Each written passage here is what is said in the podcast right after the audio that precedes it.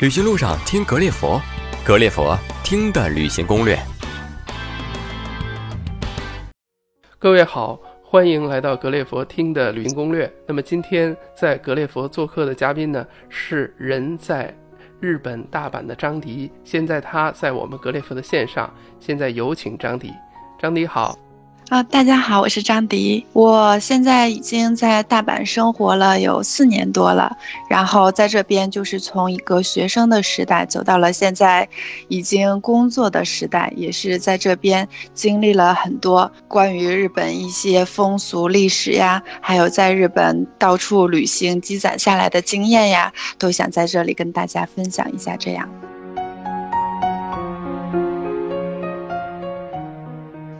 啊，谢谢张迪。那么，假如我们是去大阪旅行的话，那今天你准备跟我们聊点什么呢？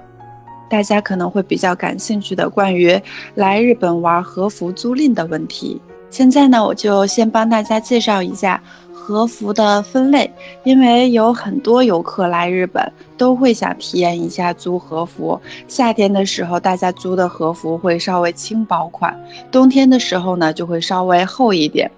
但是其实它们的种类是不一样的，而且在和服的种类当中呢，有一个款式叫做浴衣，它的汉字写起来就是跟我们平时去洗澡穿的浴衣是一样的，但是其实它是和服的一个种类，而不是真的洗澡时候穿的衣服。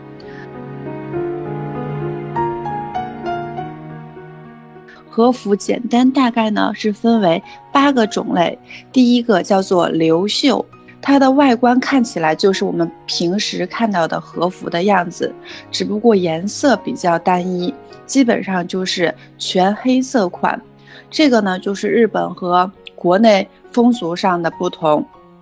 国内可能就是穿全黑款呀，或者是全白款，就是比较容易去参加葬礼的时候才会穿。但是日本呢，就是比较正规的场合，他都会这样穿，就算结婚的时候也是这样的。所以呢，这个黑色的流袖就是他们最为正规的衣服。不过呢，有一个区别是，这个流袖的话呢，它是只有已婚的人才会穿，未婚的人是不会穿的。所以这个大家可以注意一下。还有一个款式叫做正袖。镇袖呢，大家现在有很多来日本玩的游客也会去体验。它的袖子就是会相对于普通的和服而言非常的长，它分为大正袖、中正袖和小正袖。最长的大正袖可以长到客人的脚踝，所以这个还是一眼就能辨别出来的。而且正袖的话，就是整体非常的鲜艳漂亮，拍起照来也很好看。呃。不过这个也是要一个注意的点，就是正袖只针对于未婚的人才会穿，所以呢，它就是作为未婚人最正式的服装。一般就是日本有一个成人式，他们二十岁的时候就是相当于我们国内十八岁，就是证明大家已经从孩童时代过渡到成人时代了，就会有一个很盛大的典礼叫成人式。一般这一天呢，他们就会穿正袖。接下来第三个呢，它的汉字写作访问者，但是，并不是说真的就是访问的时候才会穿的，它也是相对于正袖来说没那么华丽，但是要比流袖华丽很多。它就是不管是已婚的还是未婚的都可以穿，所以是相对于，呃前两者而言稍微不那么正式一点。不过要比之后我要介绍的服装来说呢更正式，而且就是你不用注意一下说啊已婚还是未婚，所以穿起来顾虑会少一点。接下来就是要介绍大家每次都会去试穿的那个和服，这个和服其实它在和服分类里的名字叫做小纹。一般大家来日本，在冬天的时候呀，基本上天气稍微冷一点的时候，就会穿稍微厚款一点的和服了。这个和服的名字叫做小纹，一般就是，呃，袖子的长度要比正袖短很多，基本上是和流袖一样长的。然后上面有很多呃比较细小的花样，这样有那种比较传统的竹子啊、枫叶呀、樱花呀，还有就是一般大家可能追求时尚，会有一些比较现代化，比如说几何图案的小纹和服这样，而且是在年轻的女性当中非常有人气的。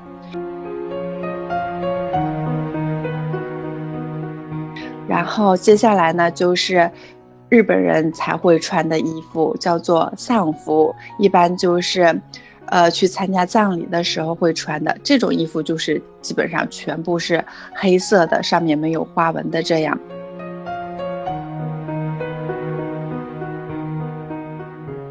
除了这个之外呢，还有一个叫做汉字写作色无地。从这个汉字上，大概就可以理解到，它是说它没有什么花样在上面，基本上就是单一色系，比如说整个都是呃浅粉色呀，然后或者是淡青色呀，基本上就是结婚的人穿的比较多，这种衣服也是比较正式的。像我们知道日本有。很注重那个传统礼节，所以他们有诸如茶道会呀，或者是大家聚在一起比较典雅的吃和果子的话，就会选择穿色无地。所以呢，有的时候客人来到这边，除了想去体验和服以外，可能还会想去参加一下日本和果子体验呀。然后尝一尝日本比较传统的抹茶呀，这个时候呢，就不妨去不要去租小纹和服，而去租色无地，这样的话就会看着更加的像是比较懂得这些方面知识的感觉。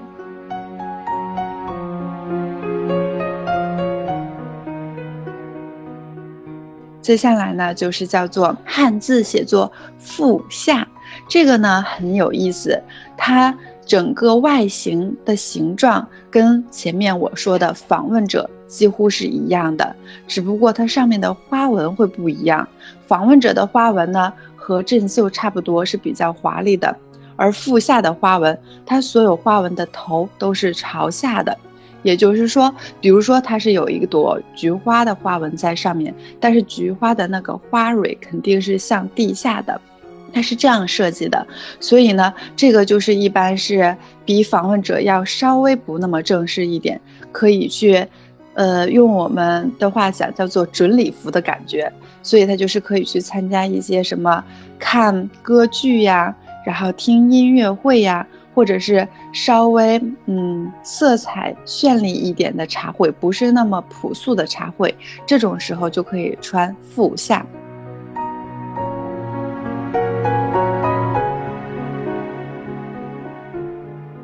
最后呢，就是我们要介绍的夏天大家经常会去租的浴衣。它这个浴衣呢，其实，呃，以前确实是说大家去泡温泉的时候才会穿的衣服。但是，呃，随着时代的变迁呀，大家就发现夏天的时候穿浴衣既方便，然后又不会那么闷热。所以慢慢的呢，现在在夏天的时候，就算是日本人也会去穿浴衣。嗯，看那个夏天的烟花表演呀，或者是参加祭祀典礼呀，所以说，然后来这边玩的外国游客也会很喜欢去穿雨衣拍照。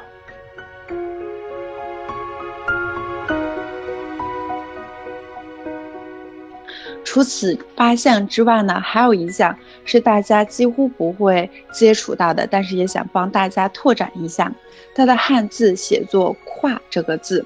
它就是上面上半身是和和服一样的，不过它下半身有点类似于我们看到的裤裙的感觉。嗯，可能大家如果有接触的话，大概能够看到过一些宣传图片。上面是日本的弓道，就是射箭的，他们弓道的时候穿的衣服，下面就类似于黑色的裤裙，这个胯呢，下面就是和弓道的形状是一样的。它一般是大家在这边女生的，呃，毕业典礼上才会穿，就是像大学毕业了的话，我们是穿学士服，然后。日本的话，它会有自己传统的服装，就是穿这个胯，所以有的时候你可能看到一些，呃，在路上聚集在一起，大家赶去坐电车，然后穿着一种很奇怪的服装，你没有见过，又觉得它是传统服装的，那么它极有可能就是跨，大家赶去参加毕业典礼这样。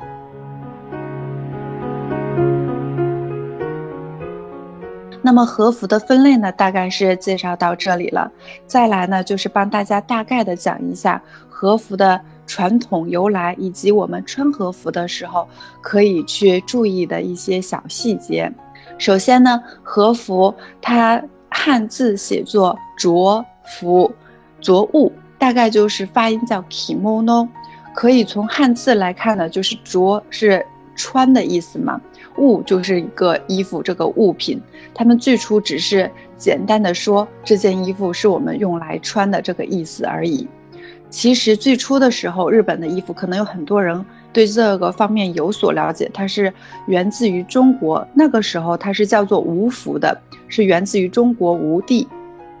但是后来随着它自身文化的渗入，然后加上。欧美人对他的文化的不了解，以为他的着物就是他衣服的名称，最后就变成了他们索性就将他们这种款式的衣服命名为着物，就是 kimono。然后呢，它最初肯定就是像我们以前穿衣服一样，只是为了一种实用呀、保暖呀。然后现在随着那个西洋衣服，我们叫做洋服嘛的引进，大家就不太会一直穿传统的服装了。所以现代穿传统服装对于他们的意义叫做治愈。可能有一些接触过日本。动漫或者是电视文化的人会知道，日本很喜欢“治愈”这个词，就是说什么东西很有治愈风，就是看起来会让人觉得温暖，能让人觉得心灵上得到治愈的这种感觉。所以现在呢。和服对于他们来说就是一个这样的存在。当然了，也有很多就算是日本当地人也是一样的，他们喜欢把这种传统的服和现代的东西结合在一起。所以呢，其实看制的时候会发现，有的人他是穿着和服，但是戴着西洋小礼帽，或许还有一个圆圆的小墨镜，这样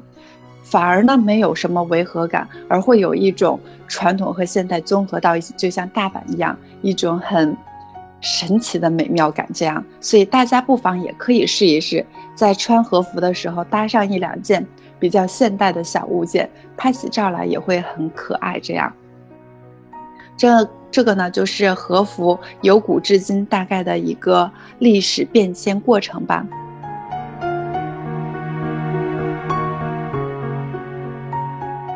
然后呢，就是穿和服需要注意的一些事情。当然了，大家一般来这边肯定很少。我目前为止只接触到一位客人，他是从国内带来的，自己穿的这样。剩下大多数呢，都会在这边找一些和服店。其实这个呢，大家不用着急，因为有的时候可能网上你查不到什么很多信息。但其实来到这边。无论是大阪呀，还是京都呀，尤其是京都可能会更多一些。经常会看到一些小店，只要它门口摆着模特，身上穿的是和服，那么它肯几乎就是租和服或者是卖和服的地方，你就可以进去租赁这样。而且他们租和服的话，就是时间上呀、金钱上来讲呢，都还是蛮划算的。当然了，它的那个卫生程度也是可以信赖的，因为在国内，嗯，小的时候我去租过一些，例如朝鲜服装之类的，就还利用率比较高，然后清洁度不是很高。但是在这边的话就不用担心了，整体上来讲还是很干净的。那么需要注意的点呢，就是穿和服的时候，因为它有点像我们。嗯的汉服，它有左襟右襟，这个时候呢，一定要记清楚是左襟在上，因为它右襟穿的时候是，呃，已经去世的人穿的服装的方法。不过这个，如果你是在和服店租赁的话，穿和服的人会帮你记得的。这样，然后呢，就是。在和服店的时候也要注意的一些问题，因为有一些和服店它是没有中文对应的，可能大家进去了之后就会有一点不知所措呀，然后沟通不好呀。所以在这里我也可以帮大家大概介绍一下，如果你去了一家和服租赁店的话，需要怎么做。首先呢，就是挑选和服。挑选和服之后呢，你就就会有人来跟你接应。这样的话呢，他就会过去帮你换和服。这整个过程当中呢，你需要脱掉自己的衣服，要注意自己的贵重物品。通常情况下，嗯，和服店是会给你一个袋子，让你装好东西的。这个袋子一定要自己随手拎好。然后换完和服之后，基本上他。他大家就会根据你选的套餐来决定帮你做发型，这样，但是几乎不会有帮忙化妆的。所以如果大家如果介意这个点的话，可以自己提前化好妆再过去。因为在日本这个点大家也可以注意一下，帮你做头发的时候他们是不需要证件的，但是如果涉及到帮你化妆或者是削眉之类的，这种会触碰到你肌肤的事情。为了保险起见，他们是需要证件的，但是证件呢，大家都知道会比较难拿，所以大多数的地方都拿不到证件，他们就不会提供这样的服务。呃，化好妆之后呢，基本上大家就要去结账了，然后把自己的衣服之类的东西是存在这家店里的。这个时候要记住了，一定要拿好大家的贵重物品，因为通常和服店的走客量很大。呃，虽然大多数的和服店。安保问题是值得信赖的，不过安全起见，大家最好还是例如钱包呀、护照呀、手机呀都随身携带好。租和服的话，基本上都会有一个小包包租掉，所以就可以放到那个小包包里拎走。这样之后呢，就是可以开始大家一天的，然后穿和服的，呃，逛日本的行程了。基本上就是。其他的方面大概就是穿好和服之后，如果想要去上厕所呀什么的时候，可以注意一点，因为和服呢，它腰的部位会收得非常紧，所以如果你要是动的太多的话，它可能会松开，自己又没有办法把它系好，因为整个带子是很宽、很硬、很长的，所以上厕所的时候推荐是一只手按好腰间的带子，之后用另外一只手去整理你的裙摆，这样。在这里呢，还有一个小提示，就是夏天的时候，如果租和服的话，很怕会出汗。如果出汗的话，妆容大家就知道很容易会卸，经常补妆的话又比较麻烦。这里这个小提示呢，可能是和服租赁店都不知道的。嗯，就是你可以自己准备一个细长的袋子。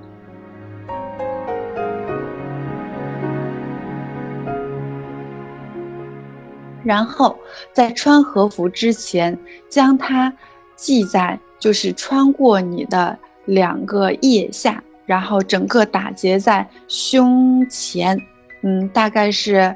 锁骨的下方的位置，稍微收收紧，因为这个位置是有穴道的。基本上就是你把这里稍微收收紧之后，你出汗的时候。是下半身比较容易出汗，上半身包括尤其是面部不容易出汗，所以这样的话，即使夏天很热，可能你的妆也不会脱得很快。这是就是通过传统和服穿着方法的老师来讲解过来的一个小经验，所以大家如果夏天去想租赁和服的话，也可以参考一下这个，呃小方法，这样。嗯，和服的话呢，基本上就是这样的感觉了。如果大家还有什么感兴趣的关于和服的话题，可以之后我们再来讲。这样，好啦，谢谢。